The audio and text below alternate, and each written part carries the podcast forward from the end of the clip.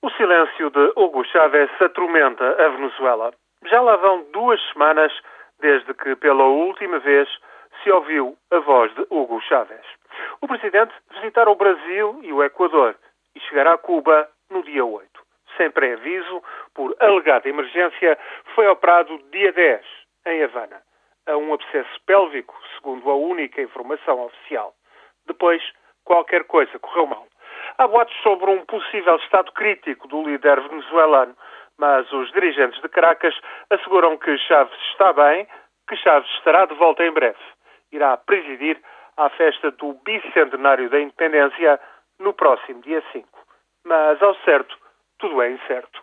Chávez fará 59 anos em julho e o seu mandato presidencial vai até dezembro de 2012.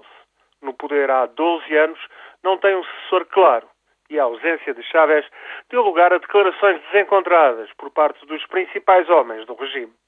A oposição, por sua vez, aposta tudo na eleição presidencial do próximo ano e sem Chávez nem tem a quem se atirar.